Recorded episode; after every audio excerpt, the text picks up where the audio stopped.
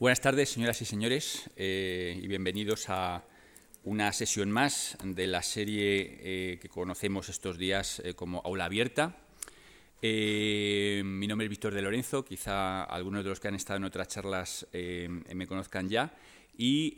hoy me gustaría introducirles brevemente el tema del que nuestro conferenciante hoy nos va a hablar y al conferenciante en persona también.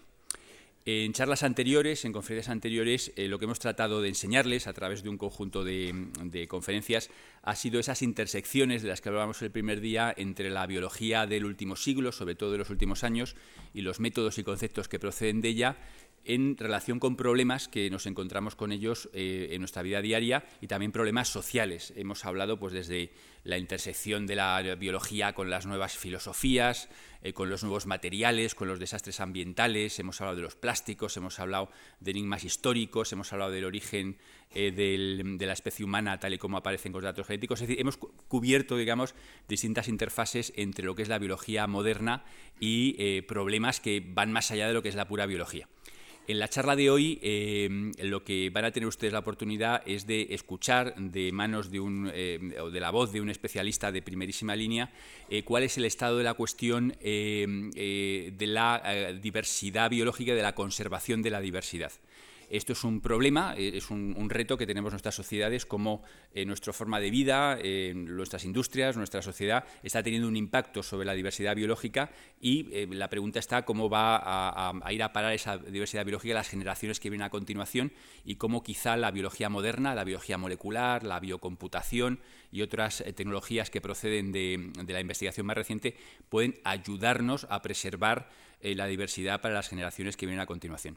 Y en ese contexto es un gran placer para mí presentar al doctor Pedro Jordano, que es profesor eh, de investigación de la, eh, del Consejo Superior, de Investigaciones Científicas en la Estación Experimental de Doñana, en, uno de los centros más emblemáticos del, Consejo Superior de Investigaciones Científicas por su gran eh, contribución en nuestro país y a nivel internacional en el campo de la, del análisis de la biodiversidad y sobre todo de distintos intentos de preservación y de propuestas para em, mantener esta biodiversidad, aumentarla y, como digo, entregarla a las siguientes generaciones. Em, como digo, em, yo tengo una gran admiración por el trabajo de, Pedro, es uno de los pioneros realmente a nivel internacional de la aplicación de nuevas técnicas y nuevos conceptos y nuevos abordajes a problemas de este tipo y estamos deseando escucharte, Pedro.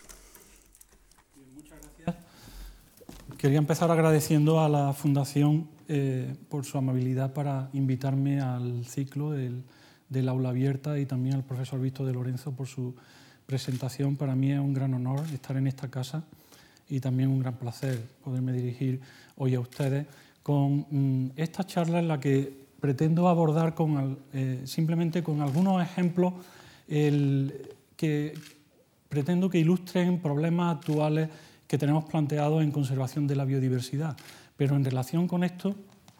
eh, ¿podría apagar las luces aquí arriba? Pero en relación con esto no vamos a estar hablando de un concepto de biodiversidad que es con el que ustedes pueden estar probablemente más familiarizados, que es como se entiende normalmente la biodiversidad, como la vemos normalmente tratada en los medios, en la prensa, en televisión, etcétera, que es el concepto clásico ecológico de diversidad, la cantidad, el número de especies que hay en un ecosistema o como mucho también la partición de los individuos de esas especies entre ellas. Es decir, cuantificar la biodiversidad no solo como la riqueza de especies, sino también como la proporción de los individuos que hay en una comunidad, cómo se reparten entre esas especies. Esos son los conceptos clásicos de biodiversidad. Pero realmente, como eh, antes introducía el profesor de Lorenzo, los desarrollos que ha habido en los últimos años, especialmente en la biología molecular, en la genética de poblaciones, en las técnicas moleculares basadas en el estudio de ADN, nos han permitido expandir este concepto de biodiversidad. Y de eso es de lo que les quiero hablar hoy, intentando eh, exponerles algunos de los ejemplos eh, con cuestiones concretas de línea de investigación que estamos desarrollando tanto en la Estación Biológica de Doñana como en otros centros del Consejo, como puede ser el Museo de Ciencias Naturales. Y realmente eh, esto enlaza con los temas centrales de eh, este aula abierta porque representan retos, nuevos retos que mm, nos están siendo permitidos abordarlos pues, por medio de la incorporación de estas nuevas técnicas científicas y de estos nuevos avances tecnológicos. ¿no? Veremos cómo la aplicación de estas técnicas moleculares nos está permitiendo contestar a preguntas que eh, hace unos años ni siquiera podíamos soñar eh, mm, contestarla. Voy a dividir la charla en cuatro partes que las tengo resumidas aquí para ustedes. Y hoy lo que quiero es repasar dentro de cada una de estas áreas pues, algunos ejemplos concretos de cómo esas técnicas moleculares basadas en estudios y en análisis de ADN nos están permitiendo abordar eh, estos retos para la conservación de la diversidad, que es una de las grandes necesidades y de los grandes retos que vamos a tener en biología de conservación en el siglo XXI. En primer lugar, eh, vamos a ver cómo las técnicas moleculares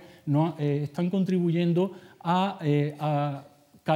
calibrar muchísimo mejor la diversidad evolutiva y la cantidad de evolución que ha habido en distintas comunidades y en distintos grupos biológicos a través de las filogenias, que son simplemente representaciones de la evolución histórica de esos grupos. Luego descenderemos a nivel de especie y veremos cómo las técnicas moleculares nos están permitiendo abordar estudios de la diversidad genética, cómo el acervo genético de las poblaciones representa una componente fundamental de la biodiversidad que va más allá de ese concepto clásico que exponía al principio de la charla de la cuantificación solamente del número de especies. Ahí eh, hablaremos de algunos ejemplos con árboles de la península ibérica y continuaremos en la tercera parte de la charla en eh, esta línea con especies vegetales para comprender cómo eh, las interacciones con animales, con animales que polinizan las flores y que dispersan las semillas, están contribuyendo al mantenimiento de flujo génico en poblaciones.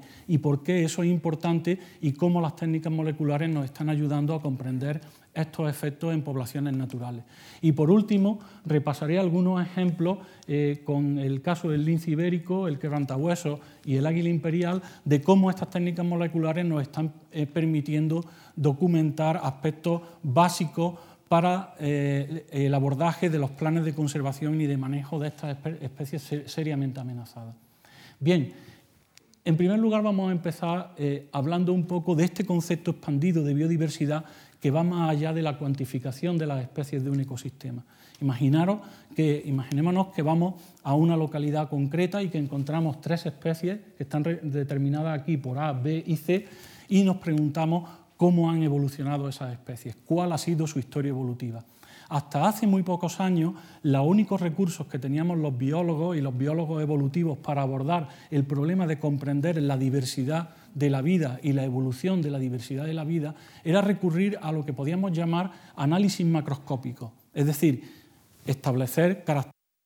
fenotípicas de las distintas especies, como por ejemplo patrones de color, como por ejemplo pues, número de aletas o número de espinas o otro tipo de características, y establecer estas relaciones que nos eh, podrían ilustrar, por ejemplo, que la especie A ha evolucionado en primer lugar y luego a partir de ella ha evolucionado una rama, un clado que llaman los biólogos evolutivos, que dio lugar luego a una diversificación aquí que produjo la especie B y la especie C.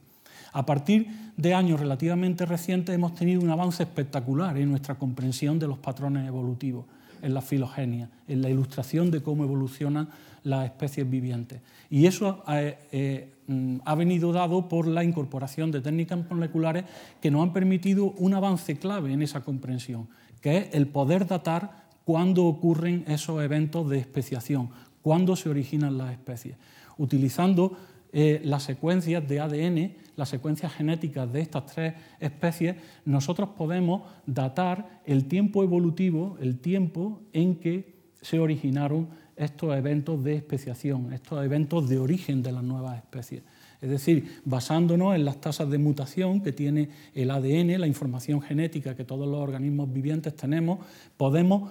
calibrar estos árboles y datar, pues por ejemplo, que este evento fue mucho más reciente, hace 5 millones de años relativo a este evento. De tal manera que podemos ampliar nuestra comprensión de la evolución de la biodiversidad en aspectos que ni siquiera habíamos soñado. Por ejemplo, podemos establecer nuevas estimas de la biodiversidad que van más allá de simplemente el contar el número de especies que hay presentes en un ecosistema.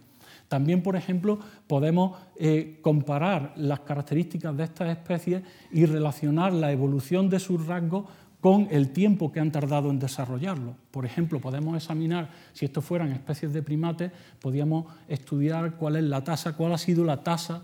evolutiva, la rapidez con que han evolucionado las diferencias en tamaño, por ejemplo, del cerebro entre estas especies. Eso antes era imposible. Y otros aspectos que voy a tratar un poco más adelante. Es decir, esta información filogenética está abriendo nuevas puertas, nuevos caminos y el evento característico, el evento que ha supuesto un gran avance en esa comprensión en ecología y en biología evolutiva han sido las técnicas de análisis de ADN. Por ejemplo, en biología de conservación, ahora eh, se están haciendo nuevas aproximaciones, como las de estos autores, Secres y colaboradores, en que eh, se están examinando eh, mm, los patrones de diversidad, no solo de especies de distintos grupos, por ejemplo, aquí tenemos para los primates y para los carnívoros, a lo largo del tiempo en años, cuál ha sido la radiación evolutiva que ha dado lugar a las especies que podemos ver actualmente. Este es el tiempo actual y aquí están todas y cada una de las especies de primates y esta es su historia evolutiva. Estas especies están más emparentadas entre sí porque provienen todas de ancestros comunes y están más emparentadas porque tienen ancestros que están más próximos que el ancestro común que tienen, por ejemplo, con este grupo de aquí, que, serían, que sería este, el basal. ¿no? Entonces, aquí lo que están mapeando estos autores es sencillamente ver características de estas especies. Por ejemplo, en el caso aquí de los primates y en el caso de los carnívoros, en este panel, lo que está representando es dónde están aquellas especies que son endémicas, que son características de un sitio concreto. ¿Será que la historia evolutiva ha producido que hayan evolucionado especies solo en algunos lugares, en ciertos sitios, de esa filogenia, de esa radiación adaptativa? Entonces tenemos casos espectaculares, como en la evolución, en la historia evolutiva de los primates, en que encontramos que hay algunos grupos, como por ejemplo los queirogálidos o los índridos o los lemúridos, que han evolucionado en Madagascar y que hay una historia evolutiva de hasta casi 50 millones de años que se ha desarrollado solamente en esa área. Hay otros eh, clados de primates que son, eh, por ejemplo, en Társidos o, por ejemplo, en algunos en los monos tití, los calitrícidos de América del Sur, o, por ejemplo, algunos cercopitécidos del centro de África, de, de la cuenca del río Congo, que han evolucionado por completo en esas áreas. En el caso de los carnívoros no es una situación tan espectacular como en el caso de los primates. Hay, eh, la radiación adaptativa ha dado lugar a especies que se han expandido por muchas más áreas, pero si nosotros mapeamos esa filogenia, esa historia evolutiva sobre en qué parte de la biosfera se ha producido, lo que nos encontramos es el resultado espectacular desde el punto de vista de análisis de la diversidad de que prácticamente el 70% de la historia evolutiva de estos grupos de primates y de carnívoros está concentrada en solo 25 áreas de todo el globo, de toda la biosfera. Por ejemplo, tenemos algunas áreas de, muy importantes que concentran casi más de 70 millones de años de evolución de, por ejemplo, grupos de primates, como es el bosque de mata atlántica del sureste de Brasil, por supuesto Madagascar, donde toda la evolución de los lemúridos ha tenido lugar y concentra bastante más de 50 o 60 millones de años, y luego pues las islas del sureste de, de Asia, Borneo, Java, Sumatra, etcétera, etcétera. Y hay otros sitios, hay unos pocos puntos en que la historia evolutiva de esos clados está concentrada. ¿Eso qué quiere decir? Pues lo que quiere decir es que toda la enorme tasa de deforestación que está ocurriendo aquí en los hábitats de cerrado de Brasil, en Mata Atlántica, en los bosques de dipterocarpáceas de eh, Indonesia, Borneo, Java o, por ejemplo, en Madagascar, está poniendo no solo en peligro la existencia de especies, no solo la extinción de especies, sino también la pérdida de historia evolutiva. La historia evolutiva es un patrimonio cultural, es un patrimonio biológico, es un patrimonio de la biosfera. Incluye no solo las especies, sino también todo el tiempo que han tardado en evolucionar. Y las técnicas moleculares lo que nos están poniendo de manifiesto es precisamente eso. Podemos calibrar dónde está concentrada la historia evolutiva en estos momentos. Si ahora descendemos a un nivel inferior y descendemos al nivel de especie, nos podemos preguntar cómo el acervo genético de cada especie está distribuido entre poblaciones. Las especies eh, mm, en una especie cualquiera, por ejemplo el lince ibérico o por ejemplo la violeta de Cazorla, no están distribuidas homogéneamente en un área, sino que se distribuyen en grupos de individuos asociados en poblaciones que están más o menos estructuradas. ¿Por qué son importantes las poblaciones? Las poblaciones son importantes porque en ellas es donde ocurre la evolución. Si les preguntan por una definición de evolución rápida, sería la evolución es cambio en el acervo genético de una población a lo largo del tiempo. Cómo cambia de un tiempo a otro a lo largo de los años la riqueza genética, la riqueza de alelos, la riqueza de genes que hay en esa población. Por tanto, es interesante examinar las poblaciones.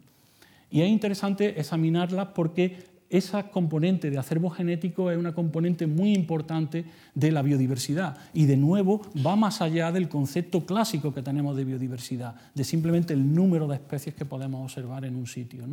¿Cuánta es la cantidad de variación genética que podemos encontrar, por ejemplo, en las poblaciones de violeta de Cazorla, en la Sierra de Segura, en la Sierra de Cazorla, en la Sierra de las Villas, en Sierra Mágina, de esa especie que es endémica de ahí? ¿Será que todo el acervo de esa genético de esas violetas está concentrado en, en unas pocas poblaciones? ¿Será que cada población tiene una constitución genética diferente y cada una está un poco diferenciada de otra, de forma que si por un accidente, por un incendio forestal, perdemos una población de esas violetas de cazorla, estamos perdiendo un patrimonio genético que es eh, irreproducible? Por eso es interesante eh, abordar estos problemas de estimar cuál es la cantidad de variación genética que hay en esas poblaciones y cómo se distribuye. Entonces, para eso nos están ayudando tremendamente en los últimos años todas las técnicas moleculares que nos permiten cuantificar esa diversidad genética, medir la diferenciación que hay entre poblaciones y dentro de poblaciones. Toda esa diversidad genética se puede encontrar en cualquier población que nosotros estudiemos o cada población tiene una constitución genética distinta. Son problemas muy interesantes desde el punto de vista de genética de la conservación. Déjenme que comente algunos ejemplos sobre este tema tan interesante con, centrándome en las especies de quercinias de la península ibérica. Los quercus son los robles, los alcornoques, las encinas, las coscojas, todas estas especies que seguro que todos o muchos de ustedes conocen. Aquí estamos representando en distintas poblaciones donde un grupo de la Universidad Politécnica de Madrid y de, y de Linía han hecho un estudio espectacular sobre la riqueza genética de las poblaciones, por ejemplo, de Alcornoque, Quercus suber, estoy poniendo aquí el nombre científico de las especies, la encina, la coscoja y luego aquí tenemos distintas representaciones de nuevo de la encina. Y estamos representando en cada, en cada una de estas poblaciones a lo largo de la península ibérica eh, de la península ibérica riqueza de distintos haplotipos de esta especie. Los haplotipos son eh, brevemente variantes genéticas que podemos encontrar de ADN recombinante. Es decir, podemos no recombinante, perdón, podemos analizar esas secuencias de ADN, podemos medir las características secuencias que tienen distintos individuos y podemos ver con qué, con qué frecuencia se presentan en cada población distintas variantes. Esto es lo que se llaman estudios filogeográficos y son recientes y se deben al desarrollo reciente de técnicas moleculares aplicadas a mm, estudios forestales. Lo que podemos encontrar, por ejemplo, en el caso de, de, la encina, que es un caso complejo de variabilidad genética, hay una variabilidad genética muy alta en las poblaciones de estas especies, pero fíjense que si separamos aquí distintos haplotipos, hay poblaciones que tienen haplotipos muy característicos, por ejemplo, que se distribuyen solo en las zonas orientales o solo en el centro de la península y eh, otros, en cambio, pues que están mucho más distribuidos. En el caso del arconoque, la variación es bastante más homogénea, sobre todo en la parte occidental de la península ibérica, donde hay un haplotipo dominante, hay una variante genética dominante, y en cambio en la parte oriental eh, es mucho más variable. Otra cuestión interesante que están demostrando eh, el uso de estos marcadores genéticos hipervariables es la posibilidad de hibridación entre estas especies, la, posibilidad de que se produzcan híbridos entre encina y alcornoque. Y eso es bastante interesante porque fíjense, por ejemplo, en estas poblaciones de aquí, del centro de la península ibérica, de alcornoque, de Quercus suber, en que tienen unos haplotipos que son comunes a poblaciones, a la misma población en que conviven con quercusiles. En estas poblaciones se ha demostrado por estos estudios en que se pueden establecer cruces de polen y fecundación de, entre los árboles de encina y los árboles de alcornoque. Pero esa introgresión no es simétrica, es decir, solamente el, polen de la encina puede padrear bellotas de alcornoque y no a la inversa. De tal manera que un aspecto que están revelando estos estudios es que de alguna manera hay poblaciones de estas especies, por ejemplo en el caso del alcornoque, que de facto está capturando genoma de la encina y está produciendo esa captura de información genética en esa vía, de la encina al alcornoque, pero no del alcornoque a la encina. Estos son aspectos muy interesantes con implicaciones muy fuertes desde el punto de vista de conservación de nuestro eh, acervo forestal y del acervo forestal eh, español que está en, verdadero peligro ¿no? por causa de las deforestaciones. Em, cuando nosotros plasmamos esos estudios de variabilidad genética en un escenario geográfico, lo que nos encontramos es con lo que los expertos denominan filogeografía, que es simplemente el mapeo el hacer mapas de la, variación, de la variación genética que encontramos en una especie. ¿Y por qué eso es interesante? Eso es interesante porque nos ilustra acerca de procesos evolutivos que han tenido lugar en las poblaciones de esta especie. Déjenme que les presente este ejemplo con el avellanillo o arraclán, Frangula alnus, es una rannácea que es un árbol que vive en la península ibérica, tiene una distribución muy amplia por toda Eurasia, donde domina una eh, subespecie, Frangula alnus, subespecie alnus, que es dominante en todo, todo el área completa pues, de eh, Centro Europa, Norte Europa y gran parte de Rusia. De tal manera que aquí en el sur de España lo que tenemos son poblaciones relictas en la zona del Parque Natural de los Alcornocales, en la Sierra de Cádiz, en lo que se denominan los canutos de la Sierra de Cádiz, que son bosques riparios que crecen en lugares muy húmedos a lo largo de los arroyos y de los ríos en el parque de los, alcornocales. Esas son poblaciones relictas que están ahí. Y son de otra especie, eh, de otra subespecie que se denomina, no se ve bien, lo siento, que se denomina Frangula alnus subespecie bética. Y por, otra parte hay poblaciones relictas también en Anatolia y en los Balcanes de este avellanillo, que es Frangula alnus eh, Em, de, la eh, subespecie anatólica. ¿De acuerdo? Entonces, cuando examinamos el material genético, eso lo hemos hecho en colaboración con, con AMPE, Juan Arroyo y yo mismo, examinando material genético de hojas provenientes de todas estas poblaciones del área de distribución de frángula, lo que hemos establecido son estos mapas de haplotipo y lo que nos encontramos es que a todo lo largo de Eurasia prácticamente hay una diversidad muy baja genética, hay uno o dos haplotipos que son los dominantes en todo ese área. Es decir, se ha colonizado todo el área muy homogéneamente. Y en cambio hay unos puntos calientes de alta diversidad donde encontramos una constitución genética de esas poblaciones que está simbolizada aquí por los diferentes tramas en los diferentes puntos de estas poblaciones y en Anatolia también. De tal manera que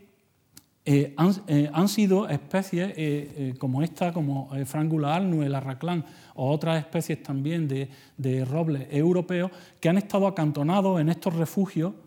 mm, pleistocenos cuando el hielo estaba ocupando todas estas amplias zonas de Centro Europa y del norte de Europa, y luego con la retirada de los hielos después del Pleistoceno, hace aproximadamente 12.000, 14.000 o 15.000 años, pues se ha recolonizado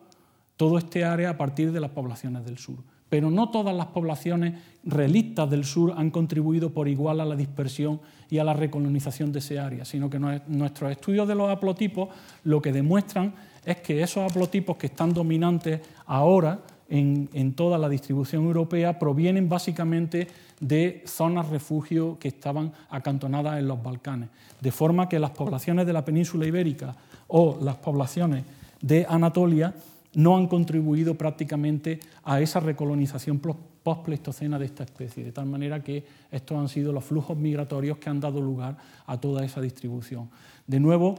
las técnicas moleculares nos ayudan a comprender esos eventos de migración a larga distancia y esos patrones de recolonización de eh, especies sobre territorios tan amplios como son eh, estos de eh, Eurasia. Y ese tipo de patrones eh, eh, es muy común con otras especies forestales, no solo con el avellanillo, sino también, por ejemplo, con los laureles y con otras especies como los acebos, la hiedra, eh, varias especies de robles, etcétera, etcétera. O sea que eh, ese tipo de técnicas y la incorporación de esos avances tecnológicos nos están ayudando a comprender esos patrones filogeográficos en una escala temporal muy amplia, que antes era impensable que pudiéramos abordar. Ahora bien, si eso se ha estado produciendo, ¿cuáles son los procesos ecológicos que han contribuido a esa dispersión a tan larga distancia? ¿Por qué se ha producido eso? ¿Qué ha contribuido a que, ese polen o esa semilla se mueva a tan larga distancia que permita esas recolonizaciones tan espectaculares de un área tan amplia como es un área continental como la península, como eh, Europa o toda la zona euroasiática? Vamos a pasar a esta siguiente parte de la charla en la que le voy a presentar algunos ejemplos precisamente de esto, de qué ocurre en un bosque, en una situación natural, eh, fuera en el campo, cuando se produce la reproducción y cuando se produce la floración, la dispersión de las semillas y la regeneración natural. Simplemente tenemos que considerar una pregunta muy sencilla, que es esa que está ahí arriba. ¿Cómo crece un bosque? Un bosque crece porque hay árboles adultos que producen flores, se reproducen, hay eh, fecundación cruzada entre estos individuos, se producen nuevos propágulos, que son los nuevos frutos, las semillas, esas semillas están ahí en el bosque, se dispersan, se dispersan al suelo y hay un ciclo de regeneración en que esas semillas germinan, establecen los brinzales en la nueva población y luego eso se regenera a la población de adultos. Pues bien, lo que me voy a centrar es precisamente en esta etapa de floración y de dispersión porque ahí en el bosque mediterráneo, que es el que caracteriza a nuestros bosques en la península ibérica, intervienen de forma fundamental los animales en mover el polen y en mover las semillas. Es decir, las interacciones con animales son las que están contribuyendo a ese ciclo natural de regeneración del bosque mediterráneo y a que se mantenga esa rueda continua de que, que facilita la regeneración de las poblaciones naturales forestales. De tal manera que todos conocemos muy bien que las plantas cuando crecen como adultas pues están en el sitio que están y no se mueven. El árbol adulto está en un sitio, es donde está creciendo, pero las plantas sí se están moviendo y se están moviendo precisamente porque pueden dispersar el polen y pueden dispersar las semillas. El polen y las semillas contienen nuevos genotipos, nuevas variantes genéticas que se producen en cada uno de esos eventos reproductivos de las plantas. De tal manera que cuando los animales polinizan las flores o cuando los animales frugívoros dispersan las semillas que están dentro de los frutos y regurgitan o defecan esas semillas en lugares adecuados para la germinación, están contribuyendo a dispersar a la planta, están contribuyendo al flujo genético en esas poblaciones. Y estos son procesos muy importantes a los que me voy a referir ahora. Fíjense, por ejemplo, que en nuestros hábitats de matorral mediterráneo, hasta un 44% de las especies leñosas, de la diversidad de especies leñosas que podemos encontrar en un área determinada, como puede ser, por ejemplo, el Parque de Doñana o, por ejemplo, la Sierra de Cazorla, hasta un 44% de las especies dependen de los animales para dispersarse. Es decir, son especies de plantas que producen frutos carnosos en que la semilla está rodeada por una pulpa nutritiva que los animales frugívoros consumen, digieren la pulpa y luego pueden regurgitar o defecar la semilla, contribuyendo a la regeneración de las plantas. Este es un proceso fundamental. ¿Por qué? Porque en algunos lugares, como por ejemplo en la plovisilva tropical o en el bosque húmedo tropical, hasta un 90 o hasta un 70% de la diversidad forestal de especies que encontramos en esos ecosistemas depende de los animales frugívoros para dispersar sus semillas. Es decir, estas interacciones son claves en el mantenimiento de esos ecosistemas. Entonces, los animales polinizadores, pues efectivamente en el, matorral mediterráneo tenemos una alta diversidad, una altísima diversidad, diría yo, por ejemplo, de grupos de abejas solitarias, es decir, no la abeja doméstica que forma grandes colonias, esto estamos hablando de especies de abejas solitarias en que eh, la abeja cría en el nido a una serie de larvas y luego muere, las larvas emergen del nido y entonces eh, no forman las grandes colonias que todos conocemos de apis melífera, de la, abeja doméstica. Son, por eso se llaman abejas solitarias, o bien los abejorros, por ejemplo, o bien mariposas, o bien, por ejemplo, moscas, sobre todo moscas de la familia de los sílfidos, son polinizadores todos ellos muy importantes. Y hay muchas especies de plantas que dependen de los animales para polinizar sus flores. Si no fuera por la intervención de los polinizadores, no sería posible la, producción de semillas y no sería posible la reproducción y la regeneración natural de esas plantas. Y al igual, al igual ocurre con las semillas. Si no fuera por la intervención de animales frugívoros, no se podrían dispersar estas semillas en el bosque y no se podría regenerar el bosque, porque muchas veces la digestión de las semillas por parte de estos animales frugívoros incrementa la posibilidad de que las semillas germinen y eh, son las semillas dispersadas a sitios adecuados para la germinación. Nosotros estamos intentando abordar en nuestras líneas de investigación cómo de importantes son estas interacciones con animales para la dispersión del polen y para la dispersión de las semillas. Y usamos dos tipos de métodos que voy a intentar explicar aquí de la forma más sencilla posible. Son métodos muy parecidos a los que se usan en técnicas forenses humanas en, las determinaciones, en los análisis de paternidad. Son bastante idénticos. Por ejemplo, para comprender mejor cómo los insectos están polinizando las flores, usamos análisis de paternidad. Y nosotros lo que hacemos es obtener muestras de semillas de las ramas de un individuo, de un árbol, obtenemos esas muestras de semillas, genotipamos esas semillas, es decir, obtenemos ADN de los embriones de esas semillas y hacemos un análisis de ese ADN con marcadores moleculares hipervariables, marcadores moleculares que dan una alta variabilidad y que nos permiten obtener como una huella digital genética de estos individuos. De tal manera que luego podemos comparar con las huellas digitales genéticas de otros árboles de la población y podemos saber qué árboles de esa población son los que padrearon a esa semilla concreta. Qué árbol fue donde el polinizador tomó, polinizó la flor, tomó polen y luego voló al otro árbol y fecundó la flor. Eso lo podemos establecer solamente con la ayuda de las técnicas moleculares. Y estamos usando ese tipo de análisis de paternidad que ahora les explicaré en breve. Por otro lado, para comprender dónde, de qué árboles se originan las semillas que son dispersadas en el bosque, lo que acudimos es a lo que denominamos análisis de maternidad. Aquí muestreamos una semilla que está dispersada, no es una semilla como en este caso tomada directamente de la rama del árbol, sino que aquí muestreamos semillas dispersadas en el campo que tenemos en el bosque, ahora explicaré cómo las muestreamos, y lo que pretendemos aquí es simplemente identificar cuál es el árbol madre donde los frugívoros estuvieron comiendo los frutos y luego dispersaron las semillas. Eso nos permite establecer a qué distancia se establecen los propágulos, nos permite establecer hasta qué distancia se establecen las relaciones de flujo génico mediadas por los frugívoros. Eso es muy importante desde el punto de vista de conservación porque, por ejemplo, nos puede ayudar a comprender cuáles son las consecuencias de que se extinga un polinizador o de que se extinga una especie de frugívoro. Por ejemplo, si se extingue un frugívoro que contribuye a eventos de dispersión a larga distancia, eso puede tener unas consecuencias muy serias en términos de pérdida de diversidad genética por la pérdida de la posibilidad de la semilla de dispersarse a muy larga distancia.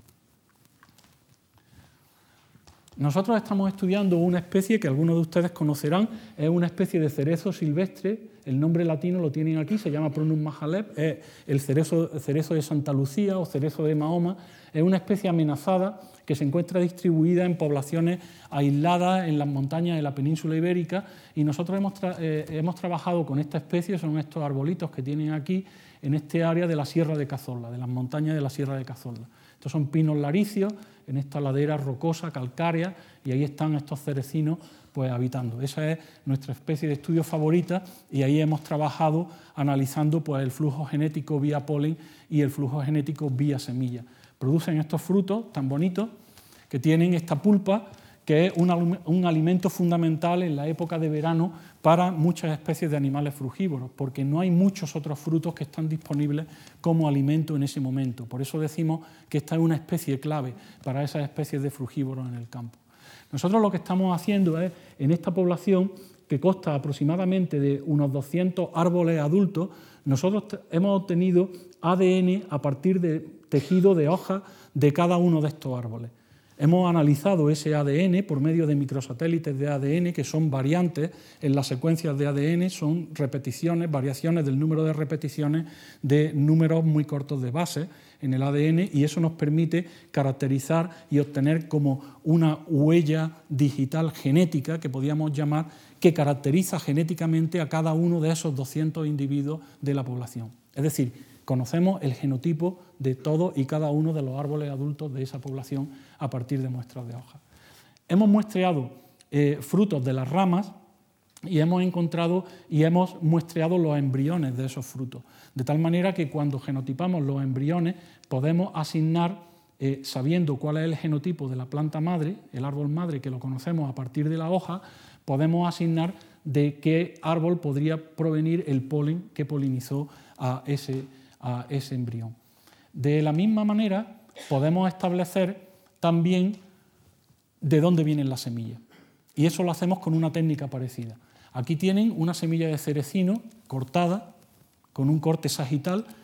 una, prácticamente como una cereza, un poco más pequeña que las cerezas que consumimos nosotros, y la semilla, pues ya ven que es muy parecida a ella. La semilla tiene una cubierta leñosa, que es pura madera, que rodea al embrión. Este es el embrión que está aquí ocupando todo el lóculo, toda la parte interna de la semilla. Pues bien, nosotros estamos extrayendo ADN a partir del endocarpio de la semilla, de este tejido leñoso, y eso lo obtenemos porque el endocarpio, a diferencia del embrión, es tejido materno. Es decir, el genotipo que nosotros obtenemos del endocarpio a partir de su análisis de ADN es idéntico al genotipo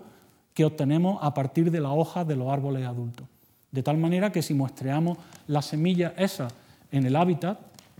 dispersadas por distintos animales frugívoros, y estudiamos esas semillas, nosotros podemos comparar el ADN que obtenemos a partir del endocarpio con todo y cada una de las muestras que tenemos de, los, eh, de las hojas de los árboles de la población. Y entonces el árbol materno va a coincidir con el genotipo multilocus de la semilla que estamos, que estamos eh, muestreando aquí en, estos sitios. De tal manera que podemos inferir a qué distancia se están moviendo distintas semillas. Cuando esa información la combinamos con nuestros estudios de observaciones directas en el campo de los movimientos de los frugívoros, podemos saber, podemos inferir qué especies de frugívoros son las que están contribuyendo a esos eventos de dispersión de semillas en el campo, de tal manera que semillas que encontramos en el suelo del bosque las podemos asignar al árbol madre de donde han sido dispersadas por parte de distintas especies de frugívoros que tenemos aquí.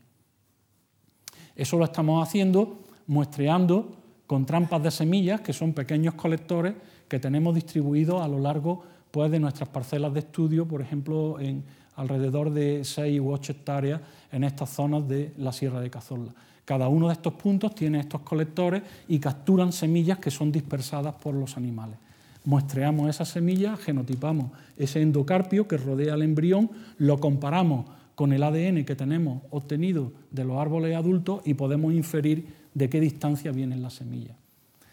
Cuando hacemos, cuando hacemos eso, lo que podemos establecer es para semillas que estamos muestreando en estos colectores, esta sería una vista de una ladera de estas poblaciones, tenemos aquí los colectores, hemos muestreado semillas, hemos obtenido ese ADN y entonces podemos inferir si este genotipo coincide con el de este árbol, eh, entonces eh, inferimos que ha habido este evento de dispersión. Ahora bien, en estos colectores encontramos también algunas semillas que no coinciden, su genotipo no coincide con ninguno de los árboles que tenemos en esa población. Y eso es porque son semillas que están dispersadas desde otras poblaciones por parte de los frugívoros. Son eventos de dispersión a muy larga distancia que no, de frutos que no han sido consumidos dentro de esa población. Y eso ahora veremos por qué es importante conocerlo. De tal manera que cuando tenemos establecidas todas estas semillas para una muestra muy alta, nosotros podemos establecer cuál es la distancia de dispersión de las semillas. Y aquí lo que tenemos es simplemente una distribución de frecuencia de a dónde se dispersan las semillas, a qué distancia están dispersadas. Nuestra población es una población aislada de unos 200 árboles que eh, se distribuyen sobre una superficie de varias hectáreas, de forma que la distancia de dispersión más larga dentro de la población es de 1.200 metros aproximadamente. ¿De acuerdo? 1.200 metros aquí. Y lo que encontramos es que la mayor parte, en eh, esta columna tan grande de aquí, quiere decir que la mayor parte de las semillas son dispersadas pues, a menos de 20 o 30 metros, nunca a más de 50 metros. La mayor parte de las semillas son dispersadas ahí. Ahora bien, ¿Qué ocurre con las semillas que no coinciden con ninguno de los árboles de la población? Esos son esos eventos que tenemos aquí a más distancia de 1.200 metros. Y esos eventos los hemos inferido de dispersión de hasta 17 kilómetros de distancia, donde los frugívoros habían comido semillas y luego habían venido ahí a dispersar esas semillas. Las especies de frugívoros que contribuyen a esos movimientos son distintas. Hay unos grupos de frugívoros que son los pequeños, por ejemplo el petirrojo, el mirlo común o el colirrojo tizón, que son los que contribuyen en mayor medida al movimiento de semillas dentro de la población. Y solo los frugívoros de mayor tamaño, como por ejemplo el zorzal charlo, la paloma torcaz o algunas especies de carnívoros como el zorro, la jineta o la, mm, eh, la garduña o el tejón, están contribuyendo a estos eventos de dispersión a muy larga distancia. Eso probablemente es un patrón que es bastante general en otras especies que son dispersadas por animales, pero hasta ahora no teníamos información sobre cuál es la frecuencia de estos movimientos, de estas dispersiones a muy larga distancia. Y solamente con la ayuda de las técnicas moleculares estamos pudiendo eh, estamos pudiendo abarcar este tipo de problemas y eh, poder aportar luz acerca de cuáles, cuáles son los niveles de flujo génico a grandes distancias que se están produciendo. Es una aportación bastante novedosa que solo ha sido posible por la incorporación de estas técnicas. Fíjense en ese 12% de semillas que habíamos dicho que provienen de otras poblaciones. Es decir, nosotros estamos trabajando aquí, esto es un mapa de la parte sur del Parque Natural de la Sierra de Cazorla Segura y Las Villas. Nosotros trabajamos en esta población que está simbolizada por este punto negro, NCH, y hay otras poblaciones de cerecino que están a distintas distancias sobre este área que es eh, aproximadamente de 200 kilómetros cuadrados. ¿De acuerdo? Entonces, ese 12% de semillas nosotros estamos comparándolo, lo estamos comparando con los genotipos de árboles que hemos muestreado en las otras poblaciones de toda esta área. Y entonces nos preguntamos para cada una de esas semillas de dónde es más verosímil, de qué población es más verosímil que, provengan. Usamos técnicas estadísticas que son demasiado complejas para explicarlas aquí brevemente, para asignar cada una de esas semillas a la población donde es más verosímil que provengan. Y lo que nos encontramos es que la mayor parte de las semillas son dispersadas de poblaciones muy cercanas a nuestra población de estudio, aunque en algunos casos puede haber eventos de dispersión a muy larga distancia, son esos eventos de hasta 17 kilómetros. ¿Por qué eso es importante? Porque la preservación de estas poblaciones locales, que muchas veces son poblaciones de muy pocos individuos, depende de esta red de conexiones entre ellas por parte de los movimientos de los animales polinizadores y de los animales frugívoros. Si no fuera por esas interacciones, la diversidad genética que existe en cada una de esas, de esas poblaciones se perdería, se iría erosionando, se iría perdiendo poco a poco por falta de estos influjos de semillas y de polen entre poblaciones, entre distintas áreas. Por último, voy a pasar a hablarles de, perdón, de aplicaciones de estas eh, herramientas moleculares a otro tipo de aspectos muy importantes recientemente en biología de conservación y en lo que se ha dado en llamar la genética de la conservación. Es decir, cómo podemos comprender cuáles son los aspectos genéticos en relación con la preservación de especies que están severamente amenazadas de extinción. Y tenemos, por desgracia, eh, problemas bastante serios con varias especies en la península ibérica, aunque también diría que por suerte, porque es una suerte tener pues, especies como el lince ibérico, el quebrantahueso o el águila imperial. Entonces voy a ponerle algunos ejemplos.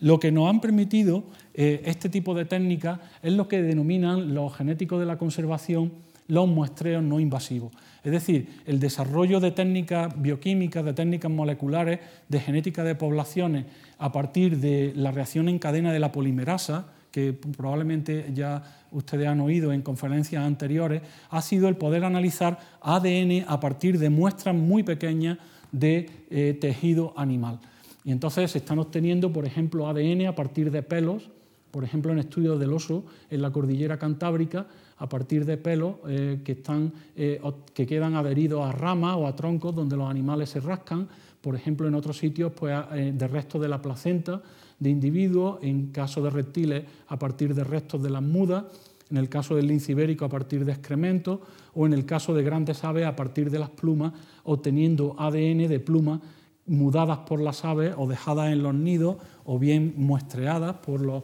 observadores y obteniendo ADN de eh, pequeños restos de sangre que quedan aquí en esta, en esta parte de la pluma, en la, en la base del raqui de la pluma. Son cantidades mínimas de ADN que los científicos están aprovechando para, en combinación con otras técnicas, pues intentar comprender mejor cuáles son los patrones de movimiento y cuáles son los patrones de uso de hábitat de estas especies amenazadas. Por ejemplo, en el caso del lince ibérico o en el de otros carnívoros como la jineta que tienen ustedes aquí, se están combinando estos análisis de, por ejemplo, de ADN a partir de excrementos, que ahora les voy a explicar eh, cómo lo están haciendo, pues con estudios con lo que se denominan cámaras trampas, que son simplemente cámaras fotográficas puestas en el campo eh, en, proximidad pues, de un emisor receptor de infrarrojo y donde hay cebos, generalmente, pues, por ejemplo, en el caso del lince, son pequeñas cantidades de orina de hembra que sirve de atracción para los animales. De tal manera que la trampa se dispara al cruzar el animal eh, esta zona de los infrarrojos y se pueden examinar las fotografías y identificar individuos por rasgos de las muestras de pelaje, por ejemplo, en el caso de la jineta, por las variaciones de las marcas negras que tienen aquí en el cuello que varían entre individuos. De tal manera que con una red de trampas se puede en un, lugar determinado conocer cuál es el número mínimo de individuos distintos de estas especies que están ahí presentes. Esto está siendo de una gran utilidad en estudios del lince ibérico, porque es una especie muy difícil de observar en la naturaleza, muy difícil de seguir, muy costoso de eh, hacer radiotelemetría con ellos, y entonces se están combinando estos estudios de, cámaras trampas con estudios de eh, análisis de excrementos que veremos ahora después para qué están sirviendo. En el caso del quebrantahueso, las aplicaciones han servido para desarrollar eh, bastante más nuestro conocimiento acerca de cómo ha sido la evolución del área geográfica de esta especie. Hay dos especies, dos subespecies de quebrantahuesos reconocidas ahora mismo en todo el mundo. Hay una especie que es euroasiática, que se distribuye aquí a lo largo de Eurasia y es la especie de distribución más extendida. Y hay otra subespecie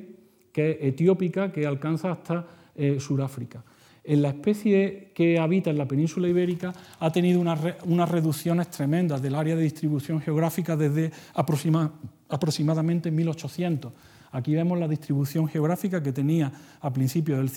siglo, XIX y esa es una distribución geográfica que ha ido reduciéndose, ha ido fragmentándose por causas muy diversas, básicamente por pérdida de hábitat, por caza y sobre todo también por el uso de veneno, el uso incontrolado de veneno. Es una especie muy sensible a los venenos. El quebrantahuesos, como muchos de ustedes saben, es una especie fuertemente especialista, solo consume huesos de animales, es decir, llega a cuando hay alguna carroña en el campo, llega después de los córvidos, después de los buitres, de la limoche, obtiene los huesos y luego eh, mm, mm, toma los huesos, se eleva eh, cicleando en el, en el aire y los suelta desde una altura en unos lugares concretos que se denominan rompederos. El hueso se parte y el animal, el quebrantahuesos, solo se alimenta del tuétano de hueso. Es un hiperespecialista de tuétano, solo se alimenta de ese tipo de tejido. Entonces es una especie que, como digo, ha tenido una reducción tremenda de su área de distribución geográfica en tiempos recientes, en los últimos dos siglos, en, en la península ibérica muy especialmente. Había poblaciones criando en toda, a lo largo de toda la península. La última estaban criando en la Sierra de Cazorla y yo observé allí los últimos individuos de huesos en diciembre del 82. Se perdieron por completo prácticamente en el 84 y ahora mismo solo quedan en, en, Pirineo, en el área de Pirineo. Pues bien, utilizando este tipo de muestras no invasivas a partir de plumas o, eh, o otros restos de esta especie, los investigadores han establecido los patrones de distribución de estos haplotipos. En estos estudios de filogeografía, como los que antes le comenté para el caso del avellanillo o del arraclán, en el que se mapean los distintos variantes genéticas, su frecuencia a lo largo de distintas poblaciones. Y se pueden ver a partir de estas distribuciones, de estas variantes genéticas, cómo se distribuyen en el área geográfica amplia y eso está sirviendo para inferir cómo se han originado estas poblaciones y cuál ha sido su evolución en tiempos recientes. Los investigadores eh, analizan esta filogenia de eh, distintas muestras de individuos y pueden ver cómo se agrupan, tras algunos análisis estadísticos, cómo se agrupan distintas áreas en distintos clados, en distintos subconjuntos que sirven para inferir, para hacer hipótesis acerca de cuál ha sido la distribución histórica de esta especie tan interesante en su área de distribución geográfica. Probablemente los orígenes eran eh, de la subespecie etiópica que tuvo eventos de migración a larga distancia, dando, eh, originando las poblaciones de la parte eh, oriental de Eurasia y algunas de la parte oriental del continente europeo.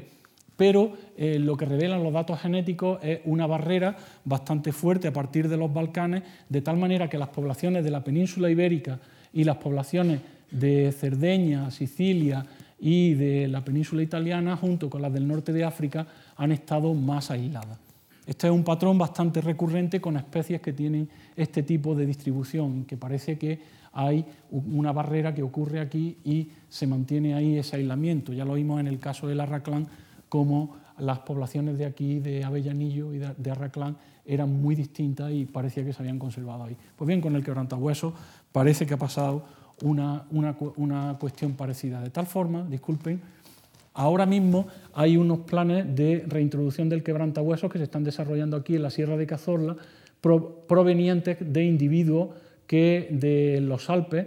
y trabajando con eh, individuos que se han desarrollado ahí en un plan de cría en cautividad que lleva desarrollándose bastante tiempo en la población de los Alpes. Entonces se están importando estos individuos, están aquí y si todo va bien, pues probablemente se puedan estar soltando en Cazorla, liberando los primeros quebrantahuesos jóvenes pues, en diciembre de este año o del año que viene.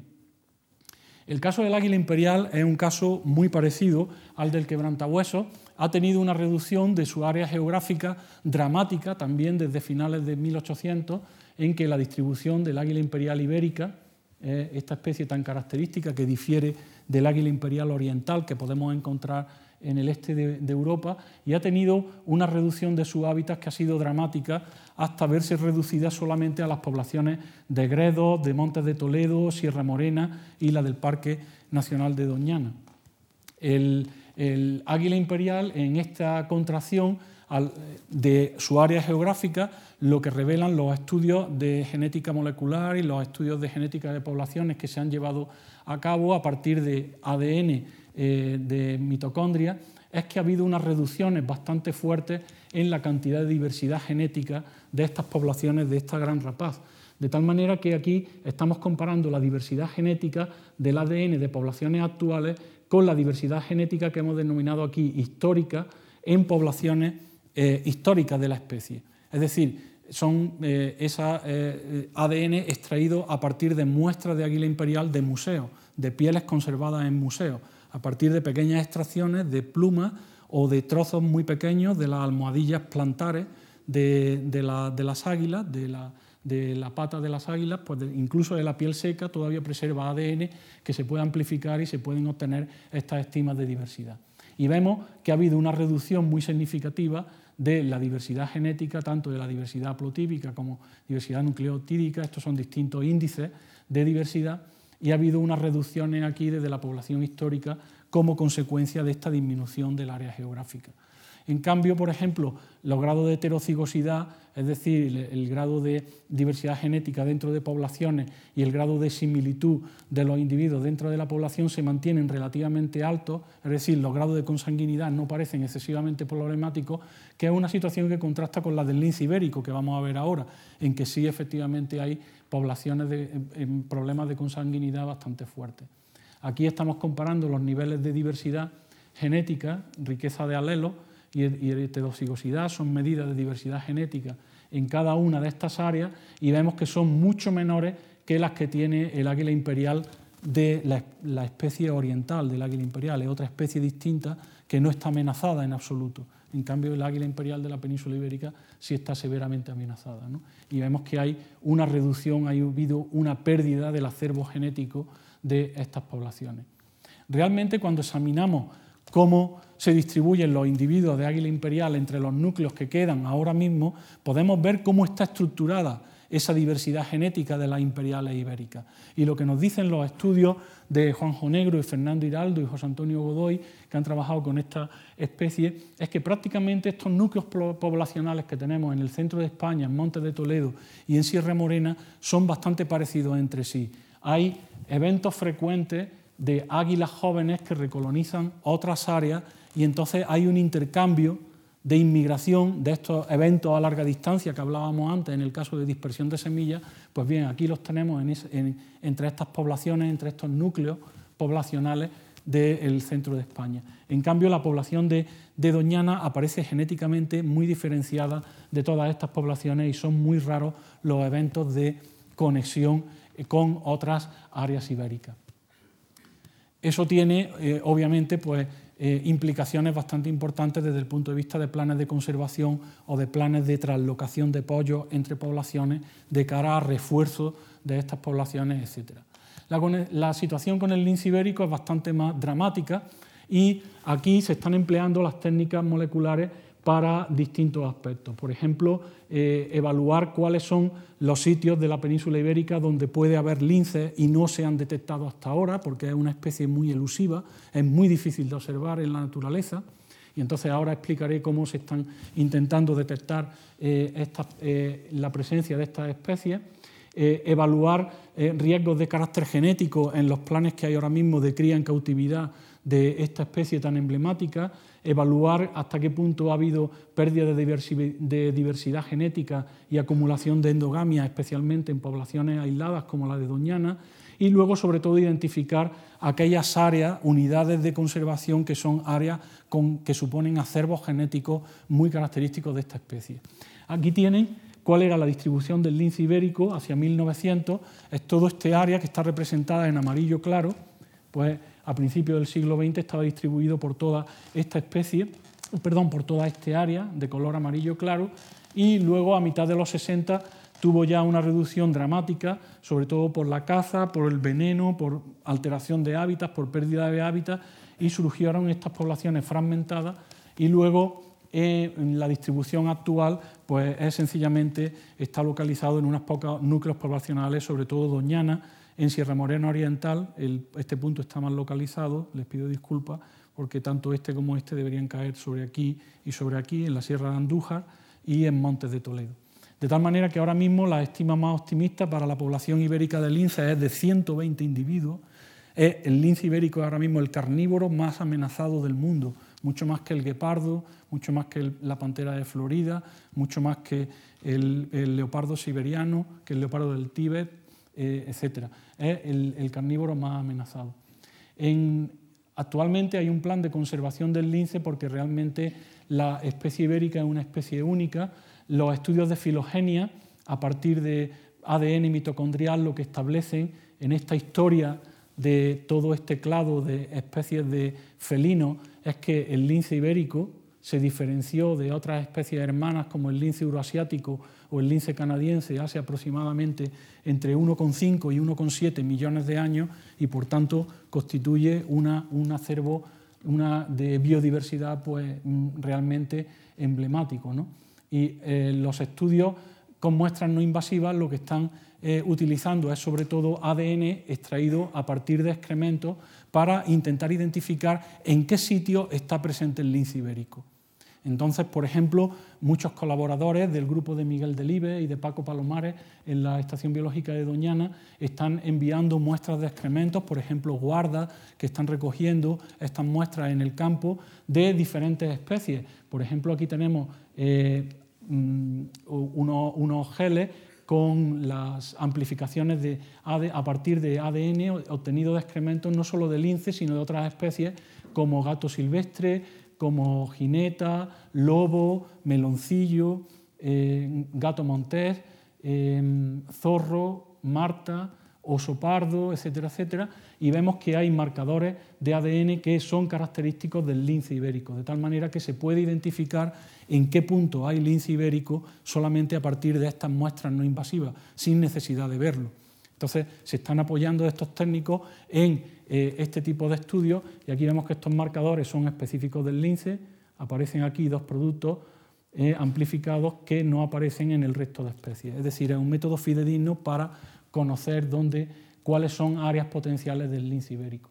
Los métodos moleculares están sirviendo también para valorar las pérdidas de diversidad genética, que en el caso del lince ibérico son dramáticas. La población de Doñana tiene, comparamos aquí en amarillo respecto al azul de Sierra Morena, en amarillo es la diversidad genética de la población de Doñana, vemos que es significativamente menor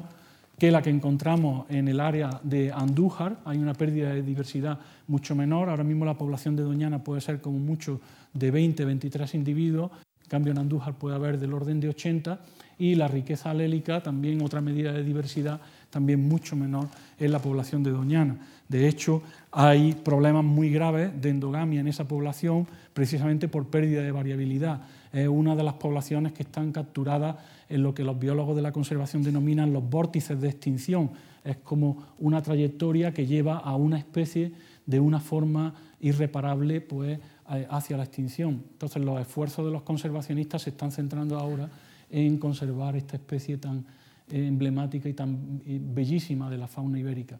En estos aspectos que le he estado resumiendo eh, aquí en, la, en las charlas, eh, he querido resaltar la importancia que han tenido en ecología y en biología de conservación y en genética de conservación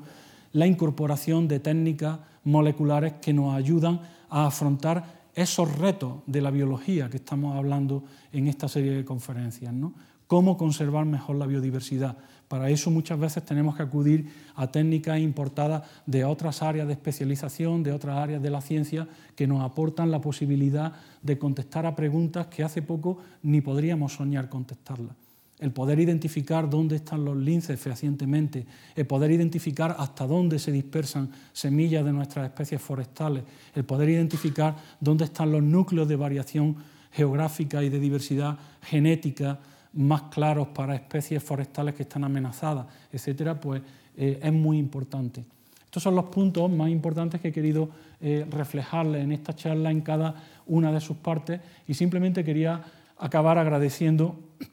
a mi grupo de investigación, muy especialmente a José Antonio Godoy y también a, Cristina García, Cristina y José Antonio Godoy y a Aaron Hampe por su ayuda con nuestro análisis en los estudios de dispersión de semillas y de polinización, y luego también a mis colaboradores en la Universidad de Granada y la Universidad de Sevilla en los estudios con especies forestales, y también a, mis compañeros de la estación biológica como Fernando Hiraldo, Juanjo Negro, que trabajan con el águila imperial, y Miguel Delibe y Paco Palomares, que trabajan con el lince. Gracias a, la colaboración de esta gente, pues estamos siendo capaces de desarrollar estas aplicaciones de tecnología que son mm, verdaderamente están abriendo unos caminos mm, bastante emocionantes desde el punto de vista de conservación de especies amenazadas y desde el punto de vista de nuestra comprensión de la biodiversidad. Y finalizaré aquí. Muchas gracias por su atención.